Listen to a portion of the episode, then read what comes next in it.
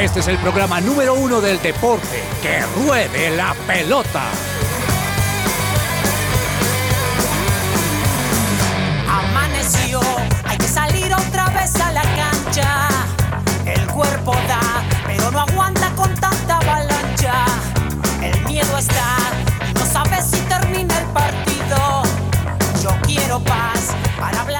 Hola a todos, ¿cómo están? Muy buenas tardes, esperamos que se encuentren muy bien en este momento, lo que sea que estén haciendo en cualquier lugar. Bienvenidos a este su programa deportivo que ruede la pelota. Mi nombre es Juanita González, como siempre un placer estar aquí dándoles las noticias que suceden en este momento en el mundo deportivo, que además hay un montón.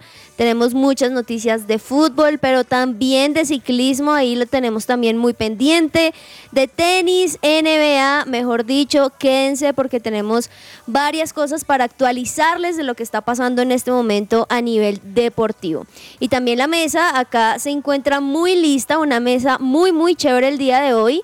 Y quiero saludar por la persona que hoy vuelve porque ya tenemos el programa desde hace un par de semanas, pero ella hasta hoy puede volver y estoy muy feliz de verla y que esté aquí conectada Claudia Correa. ¿Cómo vas? Bienvenida. Hola Juanita, un saludo también a todos los de la mesa, a todos los oyentes. Me encanta poder volver, me encanta estar aquí y súper preparada para todas las noticias. Después de ese matrimonio, ya casada, ya ahí feliz en tu vida matrimonial. Totalmente, claro que sí, muy feliz. Ya llevamos un año pasaditos y pues vamos a ver cómo, cómo va avanzando todo y cuándo viene bebé. Ush, mejor, mejor dicho. Eh, O sea, a ti sí te pasó que a uno le dicen de novios, ¿cuándo se va a casar? Se casan y cuándo va a tener un hijo. Y tienen un hijo y cuándo el siguiente. Pero tú ya fuiste pensando más adelante, pero bueno, bien, Clau.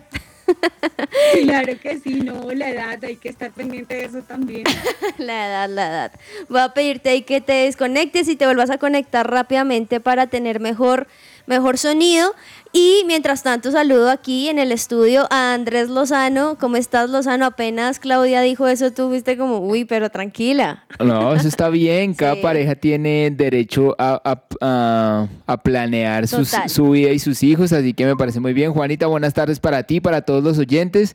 Qué gusto acompañarlos hoy en Que Ruede la Pelota para hablar de todo lo que, lo que nos ha dejado estas últimas 24 horas del deporte y lo que se viene para hoy. Se vienen varias cosas porque como bien tú lo has dicho, empezamos también nuevos deportes, está la Copa Davis que también aquí les adelanto que vamos a poder estar allí cubriendo y vamos a estar muy pendientes, pero también comenzaron las nacionales de ruta en ciclismo y por eso saludo a Daniel Ordóñez que también está muy pendiente justamente de esta ruta nacional. ¿Cómo estás Daniel? Bienvenido. Hola Juanita, buenas tardes para ti y para todas las personas que, que nos están escuchando a esta hora en que ruede la pelota. Y sí, estamos precisamente terminando eh, la competencia y uno de los top es Daniel Felipe Martínez, que en este momento está ya finalizando la prueba. Tuvo unos problemas con la bici, tuvo que cambiarla, pero ahí sigue de- dándola toda, ¿no? Superman López también está ahí entre los grandes candidatos de estos nacionales de ruta que se están corriendo en Bucaramanga, eso por ese lado y también contento porque en este día sin carro en Bogotá tenemos un clima precioso y muy contento de estar acá en que ruede la pelota. Bueno, pues vamos a estar muy pendientes de todo lo que continúa sucediendo en estos nacionales de ruta. Como bien lo dices aquí, un saludo especial a todos los que quizá nos están escuchando desde la casa porque hoy no pudieron salir a trabajar, porque en sus trabajos le dijeron día sin carro en Bogotá, entonces quédese mejor en la casita. Así que esperamos que les estemos aquí amenizando rico su ambiente. Y por eso empecemos con buena música, Dani. ¿Qué tenemos para hoy? ¿Con qué nos vas a sorprender?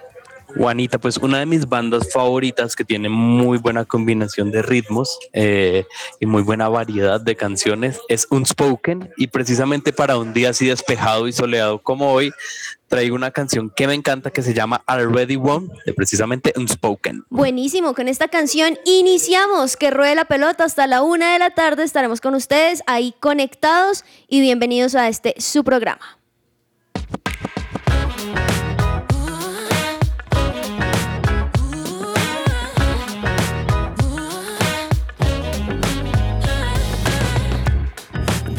Speculation From all the haters out there hating, talking, no, you ain't gonna make it. But ha, you already made it. Roll out the red carpet and let the party get started. Hear that round of applause, yeah, they're playing your song. You know it's about time to start living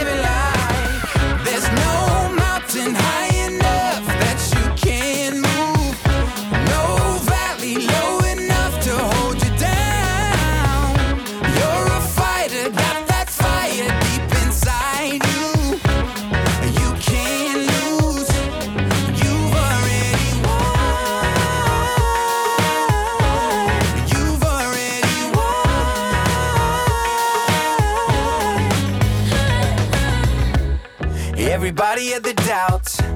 Thought you were down for the count. Esta sección es posible gracias a Coffee and Jesus, Bogotá. Hablemos de fútbol.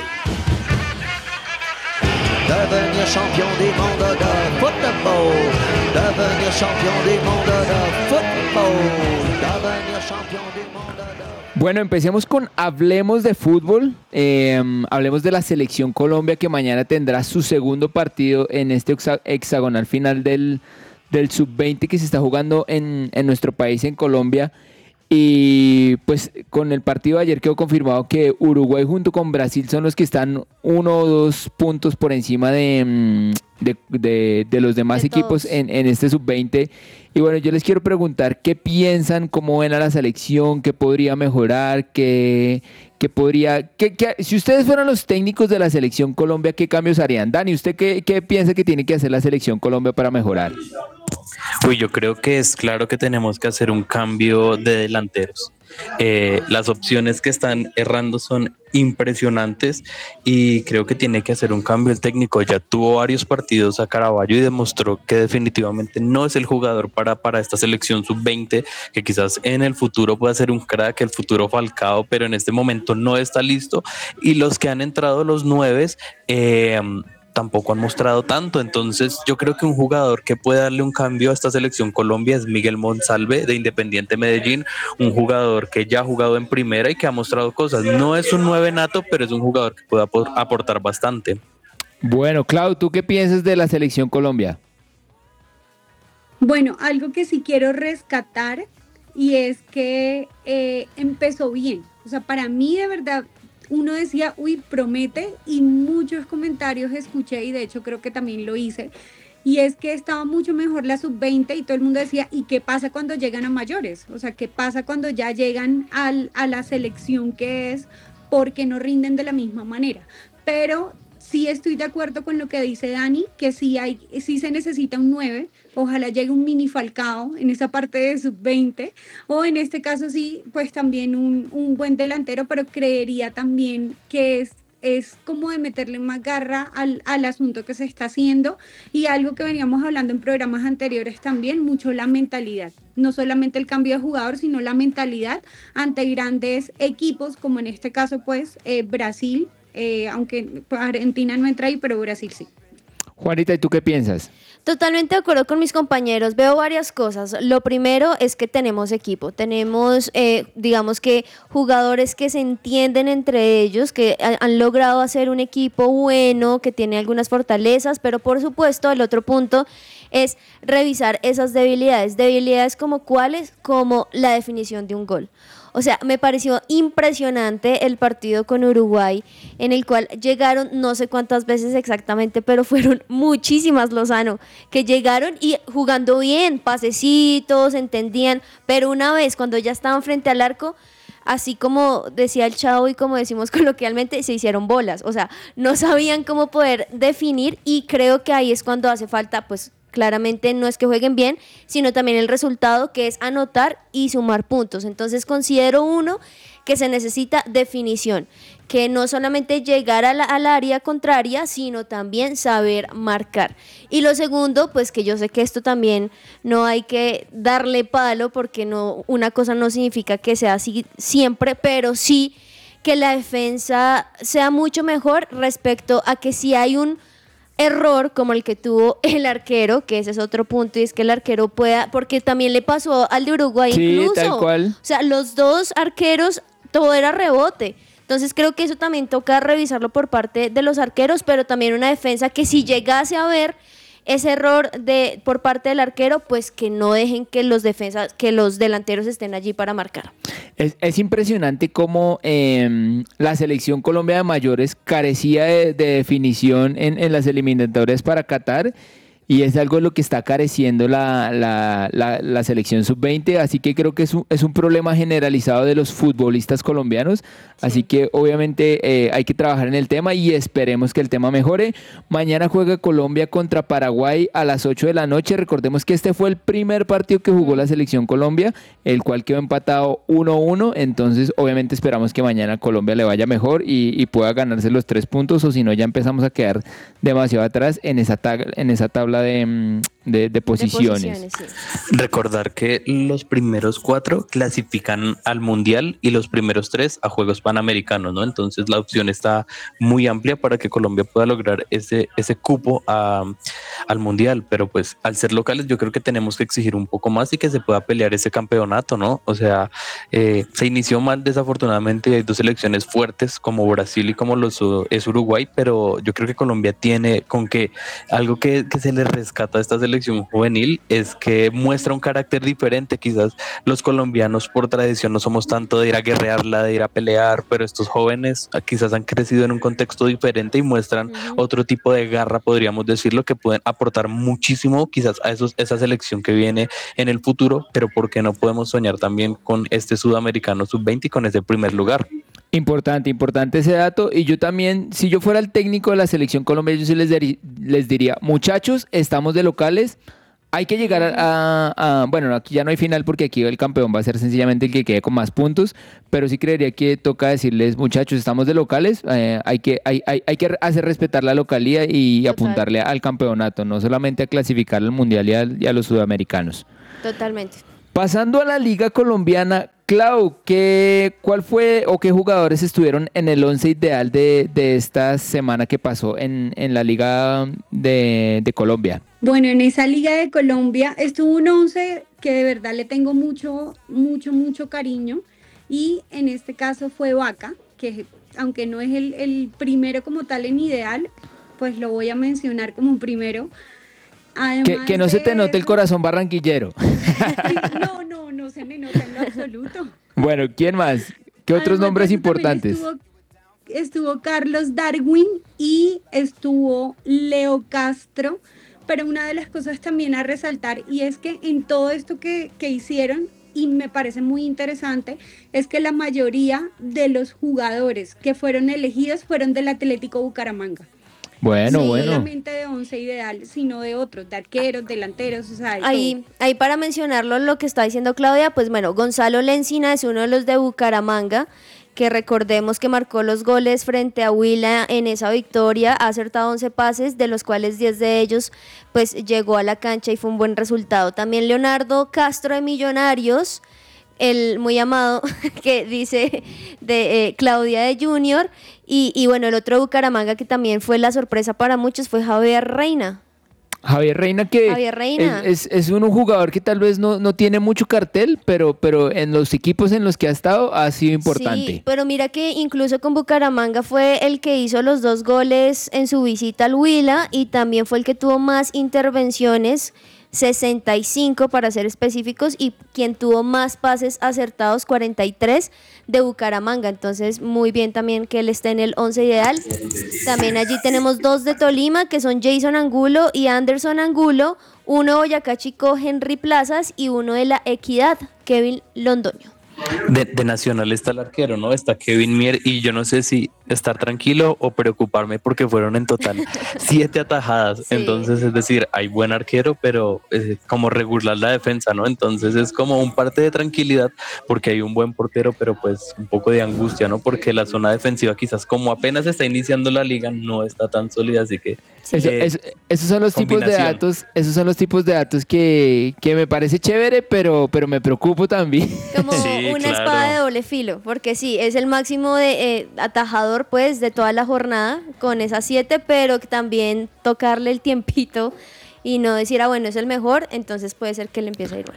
Dani, de, de- ¿qué sabemos de Teo Gutiérrez después de las exigencias que le hizo a la Unión para jugar a- ahí? ¿Será que sí se da o no se da esa llegada de Teófilo a la Unión Magdalena? Pues hay versiones encontradas en los periodistas de, de la costa porque unos dicen que ya está listo, otros dicen que no. La última información que se ha hecho pública y que se ha conocido es que está, eh, está alejado, ¿no? Está alejado en este momento de la posibilidad de, llegar al, al- a la Unión Magdalena. Se encontró hace unos días con uno de sus entrenadores destacados, con Julio Comezaña. Y la cosa es que, digamos, no hay tanto afán, pienso yo, en este momento de la contratación. ¿Por qué? Porque el jugador en este momento no tiene un contrato que lo ligue a algún club y que eh, impida una negociación. Hasta el 24 de febrero, si no estoy mal, se puede contratar jugadores que tengan contrato con otro club y hasta el 4 de marzo que no tengan contrato. Entonces, jugadores que sean totalmente libres. Entonces, de pronto todavía queda tiempo para negociar, pero lo cierto es que hasta este momento no hay nada cercano con Unión Magdalena. Está lejana la posibilidad, aunque Águilas Doradas y Atlético Bucaramanga también han estado coqueteándole de alguna manera y hablándole, ¿no? Porque son varios los equipos que, que se están reforzando bien. Hablábamos el martes de Águilas Doradas que tiene jugadores muy interesantes, que aparte de Teo también suena para contratar a Alex Castro, que estuvo en Nacional, que estuvo en Tolima, así que todavía queda posibilidad para Teo.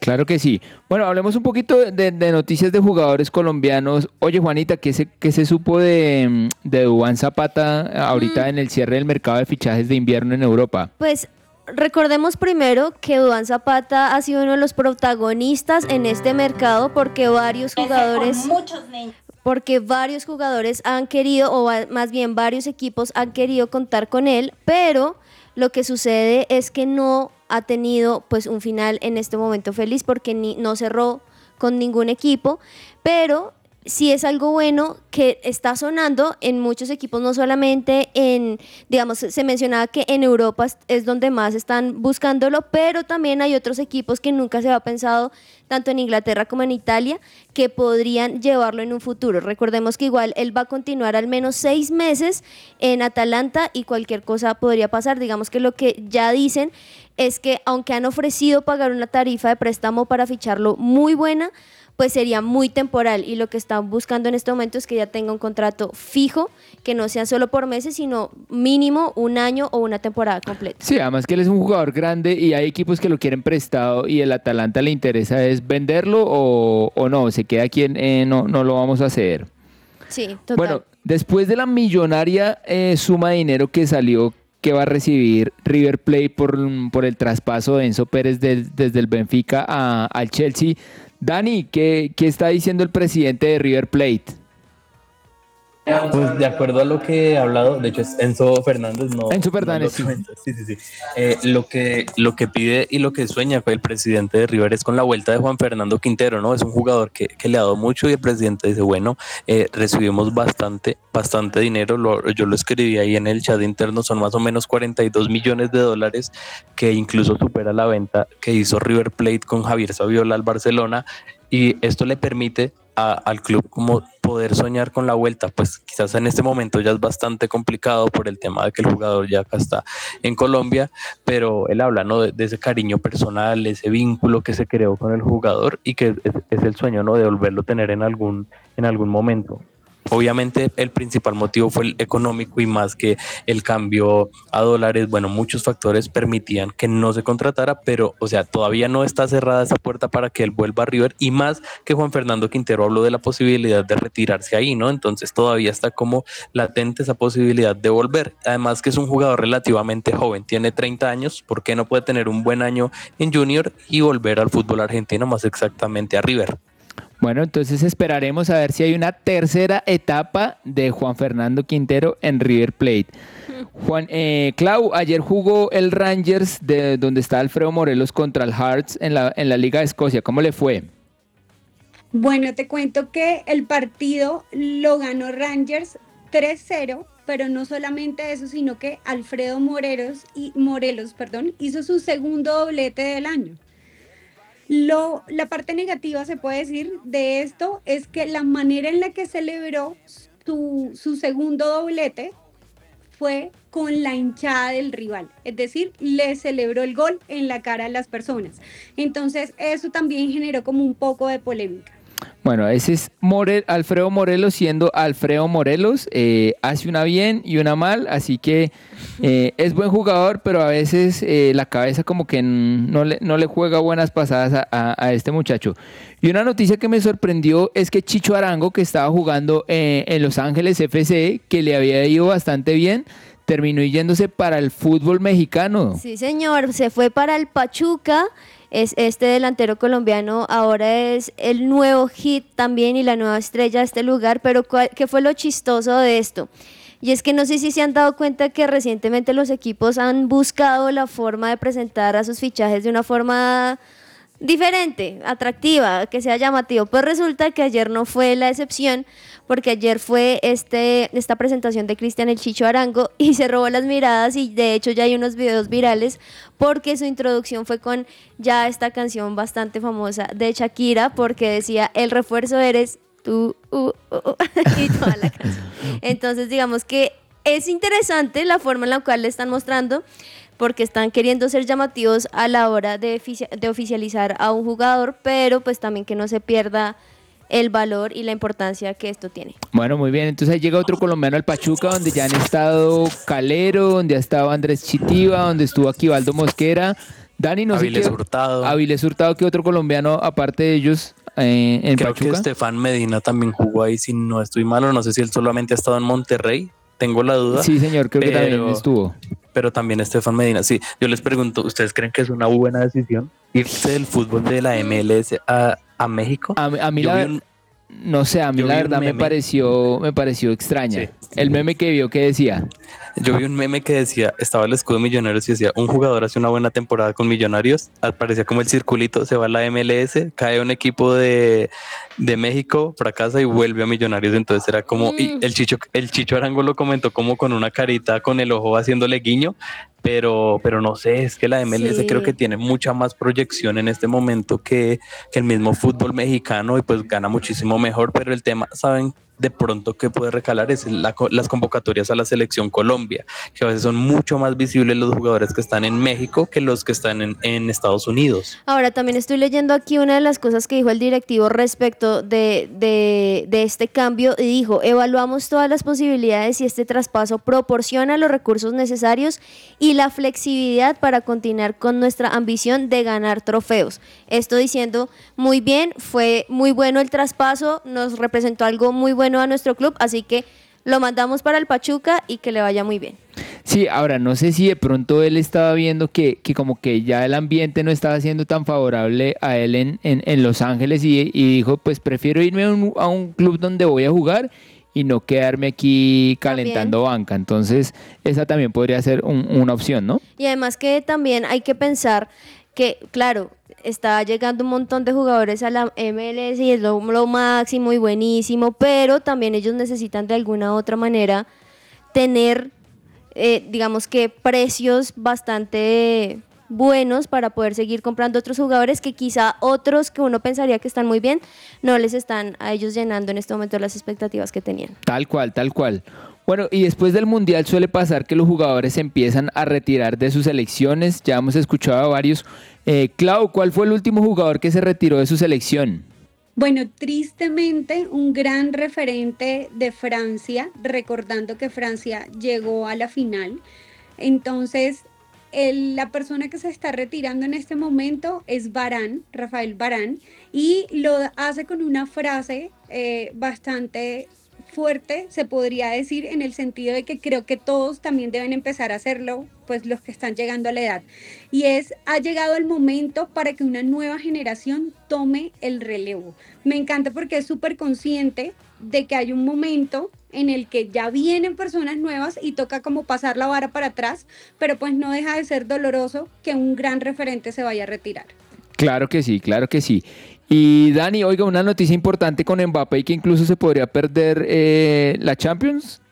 Y ayer jugó un partido súper, súper importante en, en, en, en Francia, eh, pero tuvo un partido no tan acostumbrado a lo que estamos. No. eh, a Ayer el verlo, ¿no? PSG Porque- jugaba contra el Montpellier, ¿no? Sí, jugó contra el Montpellier y sufrió primero la lesión, que son más o menos tres semanas que lo van a tener alejado de las canchas, lo cual pues eh, haría que se perdiera este partido de Champions League. Y también el tema de, que falló un penal, o sea, fue como un, penal y una doble jugada y sí, porque tenía como esa opción de nuevamente de, rematar al arco y le volvió a errar que no estamos acostumbrados a ver a, a Mbappé, pero lo que más preocupa más allá de esos dos penales es que se puede perder el partido de ida de la Champions League de los octavos contra un rival muy fuerte que es el Bayern Múnich, pero el que sí estuvo concentradito y que marcó fue Lionel Messi que, que incluso ya superó a Cristiano Ronaldo con goles en las cinco grandes ligas, así que pues unas de cal y otras de arena. que de entrada Lozano a mí no me pareció que tendrían que haber vuelto a cobrar ese penal porque él no había quitado, a mi parecer, viendo la repetición, el arquero su pie de la línea. Dicen que no estaba completo. Bueno, pues puede ser ahí mirar las letras chiquitas, pero aún así, cobrándolo dos veces, Mbappé no marcó el gol. Bueno, pues eh, son humanos, son humanos y obviamente eh, en algún momento se equivocarán, así que una lástima por Mbappé y creo que el perder a Mbappé para esa llave de Champions, pues creo que le resta un poquito de, ánimo o, de emoción al tema, pero igual seguirá siendo un partido cuando se juegue. Aunque el Bayern no es que venga tan bien, ¿no? También viene en un presente bastante complicado. Sí, por ejemplo, para estas fechas ya iba casi que coronando la Bundesliga y ahorita la está peleando como con cuatro o cinco equipos más, entonces sí, el Bayern no está tan sólido como otras veces. Vamos a una pausa comercial y ya regresamos a que ruede la pelota. Su presencia radio, 1160 AM. Su presencia radio te acompaña.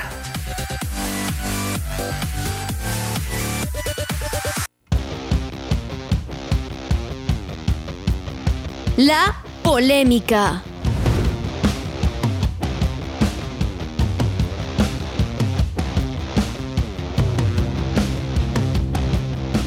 Bueno, y para la polémica tenemos un par de temitas el día de hoy y quiero empezar justamente con el que estábamos ahorita hablando en Hablemos de Fútbol. Pues estábamos mencionando esos dos penales que falló Mbappé y claramente algunas jugadas después que no fueron gol.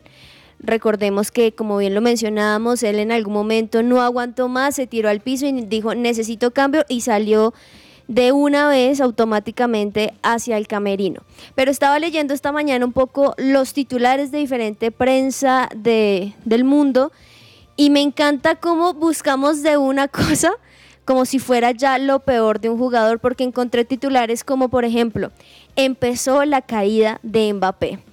Ahora sí, Mbappé conoce lo que es lo que viven los suramericanos, por ejemplo, o sea, algo salido de, nada, que ver. Nada que ver. Y claro, por un lado, pues sí, tuvo un mal partido, un mal momento, que como bien lo mencionaba Lozano, pues es humano y esto le puede suceder, pero que de esa situación empecemos a decir que ya es la caída de Mbappé, que ya no va a jugar igual, que es que esto es simplemente una muestra que no se encuentra en buen estado físico, que por eso quizá no tiene una buena relación con sus jugadores, con sus compañeros y demás, creo que ya entramos un poquito, Lozano, a rayar el disfrutar de un partido con las situaciones que vengan, si viene una falta, si viene un, error, todos han errado eh, penales, los mejores lo hacen, pero eso no significa que sea la decadencia de la carrera profesional de Mbappé, ¿o no? Sí, no, yo también creo que es totalmente desacertado ese titular que dice que empezó la caída de Mbappé,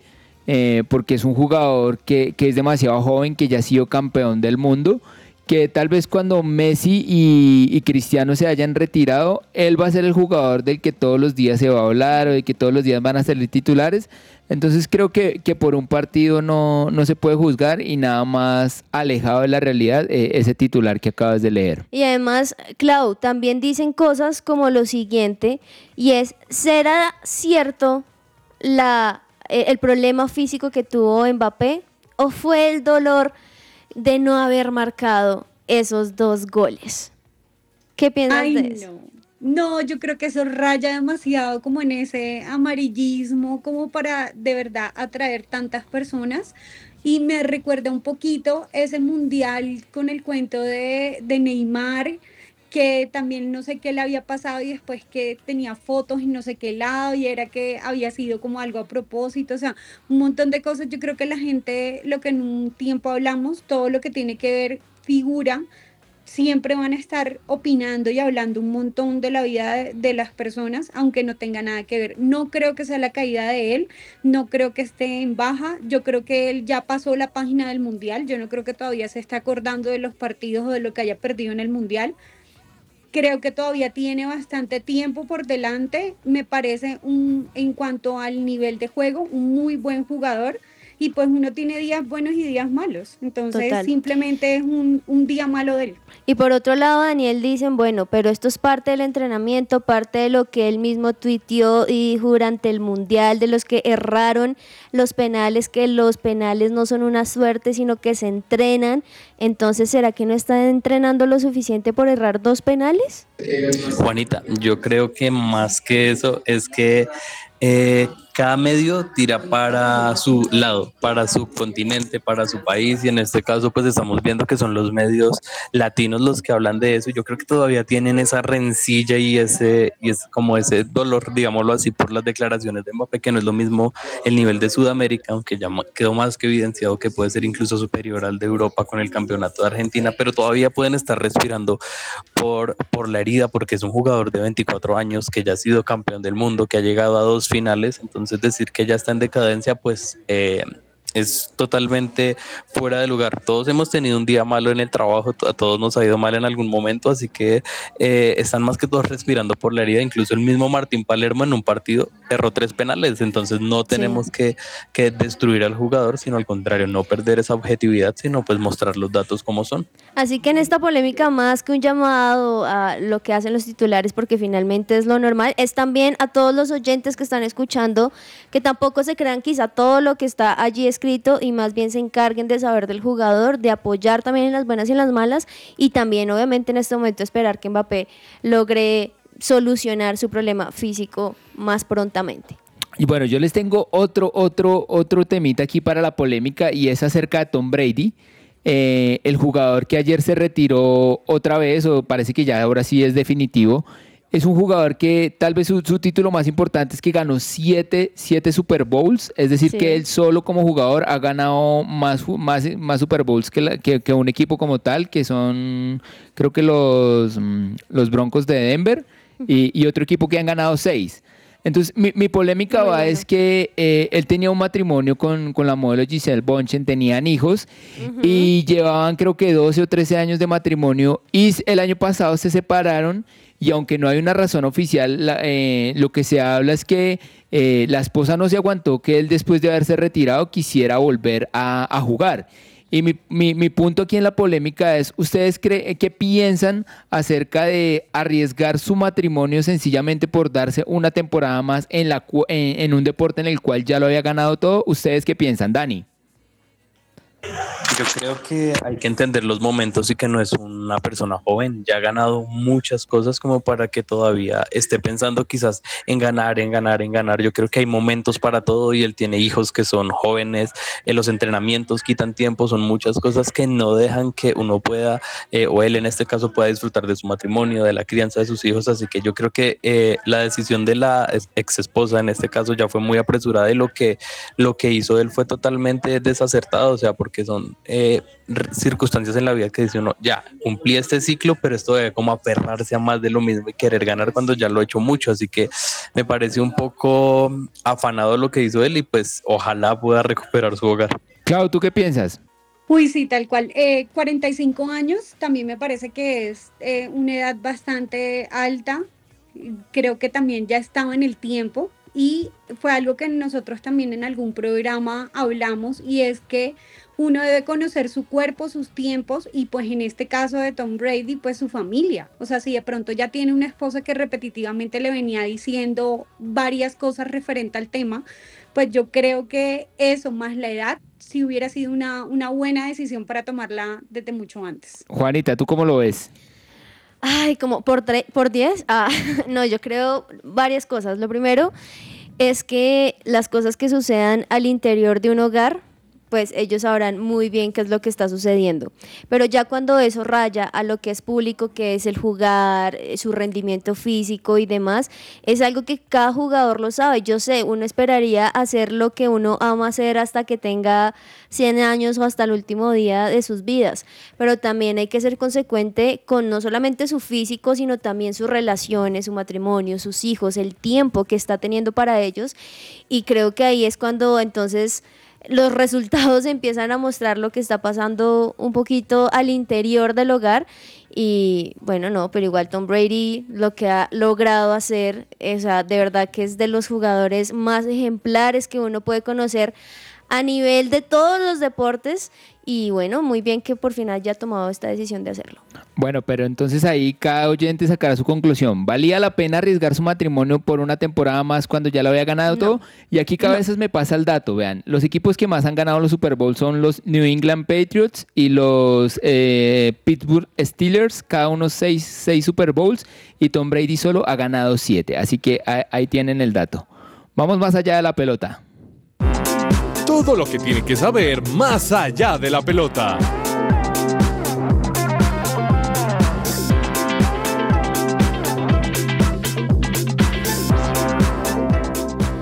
Este tema de Tom Brady es chévere, ¿no? Porque se, se va como mostrando la gran figura que es y todo lo que ha logrado, de verdad que es un tipo ejemplar a nivel deportivo, pero entonces ahí es cuando lo que hablamos ahorita, otras cosas empiezan a rayar con lo que se ve o con su nivel profesional y pues eso sí, no es tan chévere, pero eso sí, la casa y el matrimonio siempre debe ser primero. Pero bueno, más allá de la pelota, ciclismo, Lozano, ¿qué tenemos por allí? Bueno, se están corriendo eh, los nacionales de ciclismo, es decir, donde se va a escoger al campeón mm, de contrarreloj, a la campeona contrarreloj, al campeón sub-20 eh, de ruta, a la campeona sub-20 de ruta y obviamente a la categoría de élite, tanto de hombres como mujeres. Se acaba de correr la contrarreloj masculina y el, campeón, el nuevo campeón de contrarreloj colombiano se llama Miguel Ángel Superman López. Le ganó a ciclistas importantes como, como Diego Camargo o como tal vez el, el mayor favorito que era Daniel Felipe Martínez. Egan Bernal no estuvo, porque también creo que podría ser una, una, mm, un, ciclista importante para tener en cuenta. Eh, y está en duda porque no se sabe si vaya a estar para la prueba eh, de ruta élite el domingo. La verdad creo que, que no va a competir, entonces eh, ahí lo tendremos pendiente. Rigoberto Urán, que también iba a competir en este y que también es un buen crono, no pudo salir por un problema de salud, así que va, va a esperar para, para la del fin de semana. Así que eso tenemos en cuanto al ciclismo colombiano. Buenísimo, ahí vamos a estar muy pegados como siempre dándoles toda esta información y también pasando a más colombianos pero en otros deportes porque en el tenis Dani Robert Farah se unió ya al equipo colombiano por esta Copa Davis. Sí, era duda Robert Farah en, en, este equipo colombiano de la Copa Davis, pero finalmente el jugador que en su mayoría eh, de su carrera ha estado en dobles, por fin se pudo integrar al equipo de nuestro país. ¿Por qué? Porque, como hablábamos, primero la familia, hace poco se dio el nacimiento de su hijo y él dijo, pues un momento, primero eh, voy a estar con mi esposa, con mi hijo, pero ya se unió y ya último, el equipo ya está completo, ¿no? El equipo de nuestro país para disputar esta primera ronda de, de la Copa Davis, así que importante, ¿no? Porque creo que es una de las cartas más, más importantes de nuestro país. Recordemos que van a enfrentarse este sábado a la dupla británica de Nels Spunky y también comparten ese primer lugar del ranking mundial eh, con un par de eh, neerlandeses. Así que pues importante, ¿no? Que Robert Farah pueda estar. Ha disputado 27 partidos de la Copa Davis, así que es una carta demasiado importante para Colombia. También en, esta, en este torneo vamos a estar muy pendientes, les vamos a estar dando toda la información y por eso también en estos días que se va a estar llevando a cabo hasta el sábado estaremos dándoles esta actualización de la Copa Davis, pero también justamente hablando de tenis, Clau, ¿cómo es eso que Daniel Galán se lesiona y por ende pues se cae la convocatoria de Colombia contra Gran Bretaña? Tristemente, Juanis, no, no desistieron de él para esta Copa Davis porque él ya venía precisamente con unas molestias en el abdomen desde la gira por Australia y quien entra a reemplazar a Daniel Galán es Cristian Rodríguez. Entonces, digamos, el equipo no quedó como, como incompleto, sino que a ese equipo ingresa Cristian Rodríguez y va a estar eh, enfrentándose el 3 y el 4 de febrero en Pueblo Viejo Country, Country Club de Cota. Buenísimo, pues también ojalá se pueda recuperar del todo Daniel Galán, pero qué bueno que haya podido tener un refuerzo que sé que también le va a ayudar a este, a este jugador para, para aprender más, pero también Lozano María Camila Osorio definitivamente sigue haciendo de las suyas, esta tenista colombiana, verdad que es muy buena, y ahora va a cuartos de final en Lyon y se cita con Linda Noskova. Sí, señora, este es un ATP eh, 250, es pequeñito, pero pues digamos que para, para la preparación de la temporada de María Camila es importante y la verdad tiene, tiene muy buena cara, muy buena pinta de por lo menos llegar a, la final de, de este torneo en Lyon, Francia. Vamos a seguir muy pendientes también de María Camila, que verdad que lo que ha hecho en su carrera tan pronto, ¿no? Que tiene cuántos, 20 años, si no estoy mal, y todo lo que ha logrado, de verdad que sé que le queda un futuro muy bueno y ojalá todos los colombianos también estemos allí para apoyarla y también en otro deporte, la NBA, porque se siguen jugando partidos muy, muy buenos. Y ayer Lozano, uno de los que yo más tenía como quería vérmelos, Boston Celtics frente a los Brooklyn Nets Los aplastaron. y los aplastaron. Qué buena palabra esa. 139 a 96. La verdad es que, y, y- y Brooklyn Nets no, no, no es que esté Sí, jugando no. tan mal, pero la verdad es que el, el- el nivel que tiene Boston Cel- Celtics es, es impresionante. se sigue mostrando porque está allí en primer lugar por su conferencia, pero también otro resultado aplastante para mí fue los 76ers que le ganaron a los Magic 106, 194, no tan, tan abultado como el otro, pero de todas maneras se sigue viendo cómo está esta época de la NBA y también lastimosamente si estuviera aquí el profe le diríamos que los Golden State Warriors volvieron a perder Sí, contra y- los Timberwolves. Y, y perdieron contra los Timberwolves, que no son pues eh, el equipo así de los más fuertes de, de la NBA. Pero, pero pues ahí dieron la sorpresa y, terminaron ganándole a, a los Warriors que vienen en, en curva ascendente. Sí, están en este momento en la posición 7 por la conferencia oeste, los que encabezan esta lista. En primer lugar, los Nuggets, en segundo, los Grizzlies y los Kings de tercer lugar. Y por la conferencia este, Boston Celtics, mostrando lo que es una vez más, están en primer lugar.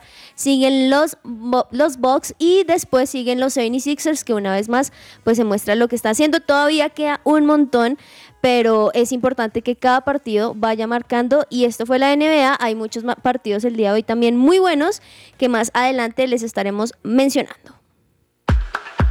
Tiempo de juego.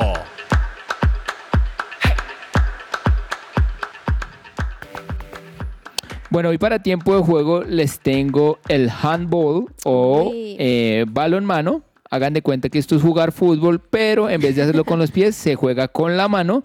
Eh, este deporte eh, no, no se practica mucho aquí en, en Colombia, obviamente. Creo que tal vez los más importantes pueden ser Argentina, tal vez, y, y no sé si de pronto en, Mm. en Brasil haya algo, pero, pero creo que en Sudamérica, eh, a nivel Sudamérica, la, la, mm, la fortaleza obviamente es, es el fútbol. Eh, en cambio, en, en, en Europa, si son potencia con el tema del handball, este, este deporte se creó por allá en 1938 Uf, y a partir de- exacto es es súper antiguo. Y a partir del, del de 1991 es que se empezó a crear em, el mundial que se jugaba cada dos años o que se estableció que, eh, que se iba a jugar el mundial cada dos años. Y las selecciones con más potencial en, en este deporte son Alemania, Francia y Dinamarca.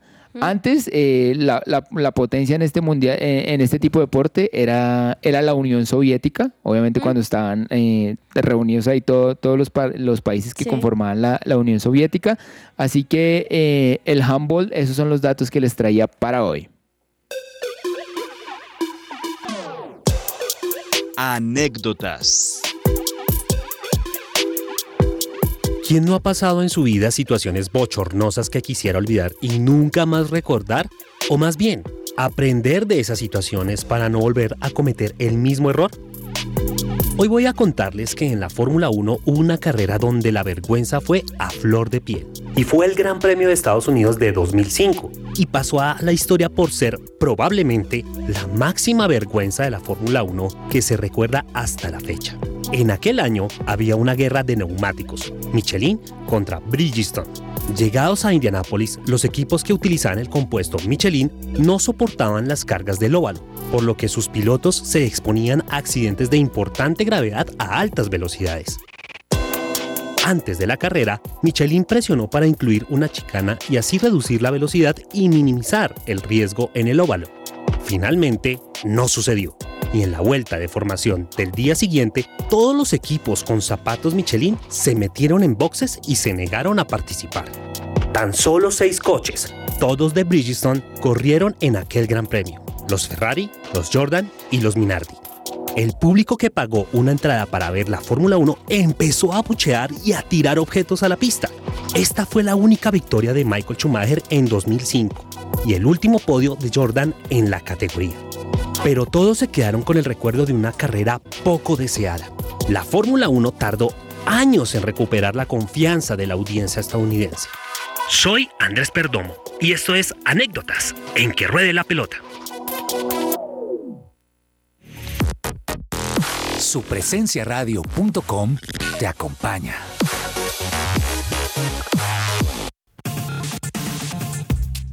Su presencia radio 1160 AM. Habla, le va a dar Juan Guillermo Cuadrado. Ahí está Giorgio para peinar en el primer palo. Va el centro cerrado. ¡Golazo! ¡Gol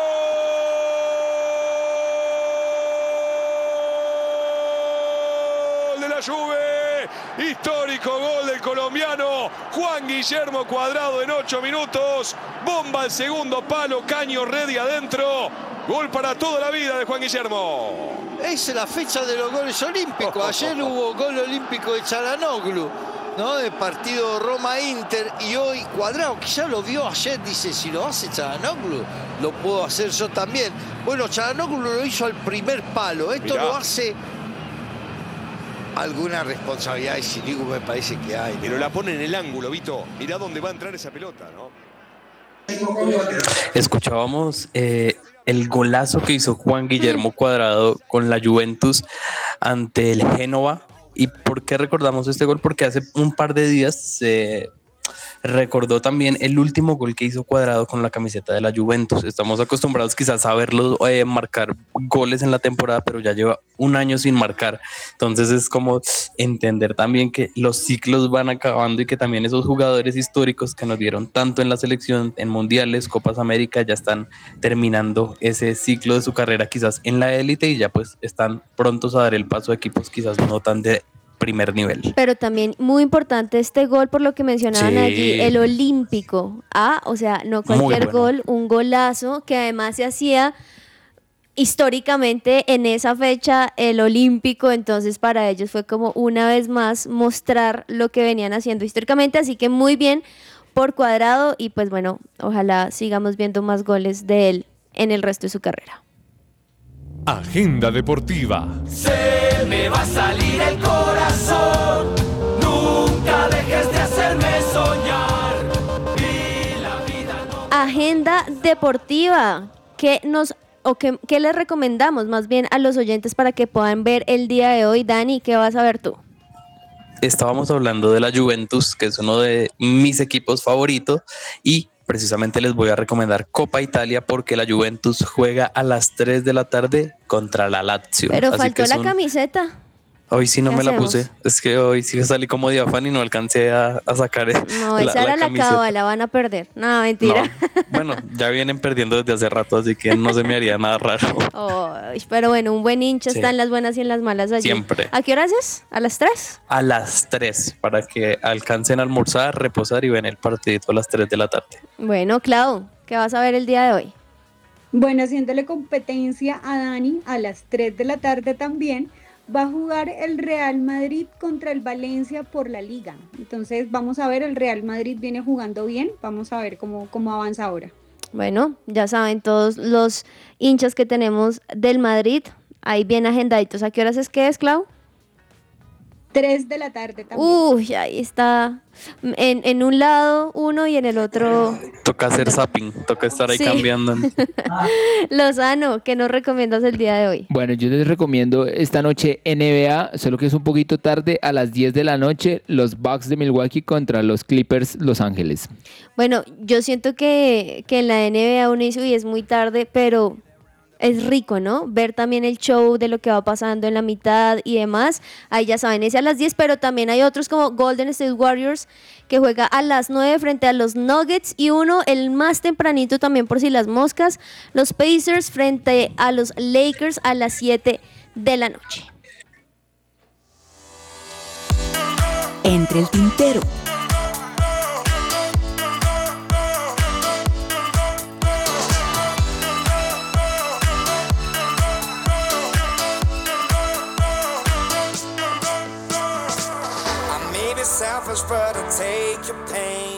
Entre el tintero, ¿qué se nos queda allí en Noticias Lozano? Bueno, Juanis, algunos resultados que dejaron eh, el fútbol europeo ayer. El Bayern Múnich le ganó 4-0 al Mainz por la, por la Copa Alemana. Eh, por la Ba- Carabao Cup, el Manchester United le ganó 2-0 al Nottingham Forest. A propósito, Keylor Navas llegó a ese equipo, al Nottingham Forest. Así que hay un dato importante. Y el Barcelona le ganó 1-2 de visitante al Real Betis. Resultado importante para Barcelona. Ahora vi un gol ahí y como que sin querer queriendo lo, lo hicieron. ¿El de Lewandowski? No, el otro. Uy, pero, pero fue un buen partido, ¿no? No, no, y, y el Betis es un rival muy fuerte y creo que en el tema de, de sacar la distancia al Real Madrid es importante. Real Madrid tiene un partido súper bravo hoy contra el Valencia. Vamos a ver si no gana los tres puntos. También empieza a complicársele la, la- la pelea de la liga. Dani, entró el tintero. Entre el tintero, dos cosas. La primera, yo creí que Clau también, eh, al ser de la costa y al ser tan fanática de sus equipos, nos iba a recomendar Barranquilla contra Real Cartagena. O sea, dos equipos del torneo de la B que juegan a las 7 y 40. Entonces, para los que les gusta el futbolito de nuestro país, pero de la segunda división, pueden ver ese encuentro. Y lo otro son unas declaraciones que hizo Rigoberto Urán y dijo: No tenemos ningún ciclista bueno en Colombia. Uy. Uy, Lozano, no ¿qué creo que piensas se de eso? refiera tanto al presente, sino a lo que viene, a los ciclistas quizás de una nueva generación. Exacto. Que eh, no sé. Él, él lo que está viendo es que mira hacia atrás y la verdad no ve, no ve buenos ciclistas Sí. que, que, que, que hayan recambio. Él dice muy cierto, hay ciclistas que llegan a Europa pero duran uno o dos años y los devuelven. Y, y digamos que él tiene un caso muy cercano y era Daniel Arroyave, que había sido campeón sub-23 de Colombia, estuvo en el Education First solo un año y le dijeron, lo sentimos, no le renovamos el contrato, claramente porque seguramente no cumplió las expectativas del equipo. Entonces, creo que hay mucha verdad en lo que, en lo que, en lo que dice Rigo. Dani, ¿algo más por allí? No, seguir los eh, nacionales de ruta que se seguirán compitiendo en Bucaramanga. Mañana también hay una buena etapa donde están desde los élite hasta las categorías sub-23, tanto en categorías femeninas como masculinas. Clau, ¿qué se te queda allí entre el tintero? Bueno, dentro del tintero, primero Dani, no, los partidos de ascenso son, son a veces duros, duros de ver, muy duros. No, pero hay que ver Los recomiendo. Pero no, ¿qué se me queda dentro del tintero? Ahora sí, volviendo al punto es, eh, creo que es de conocimiento de todos el, el- el escándalo que hay en este momento con Dani Alves, pero esa no es la noticia, saliéndonos un poco de ese asunto, resulta que al parecer Pumas está pensando en demandarlo a él por 5 No. millones de dólares por los actos cometidos. Entonces parece que no solo se le viene como el escándalo que tiene, sino va a empezar a afectar todo a nivel, a nivel de, del fútbol, a nivel de todo. Claro, las marcas y todo pues empiezan a quitar su patrocinio, además. Ay Dios, bueno, también les cuento el, tre- el trentiltero que empezará la Liga Femenina 2023 y ya sacaron las fechas, comienza este sábado 4 de febrero con Pereira Medellín a las 2 de la tarde, el domingo 5 tendremos a Cortula América, a Junior Tolima, Cali, Real Santander, luego Nacional Chico, Llaneros Bucaramanga. Y así vamos continuando en esta liga femenina que también vale la pena seguir muy de cerquita como siempre lo hemos hecho en este lugar. Muchas gracias Lozano, Daniel, Clau, que almuercen rico y gracias a todos los oyentes. Los esperamos mañana nuevamente a las 12 del mediodía aquí en Que Ruede la Pelota. Un abrazo, chao, chao. Chao, chao, chao.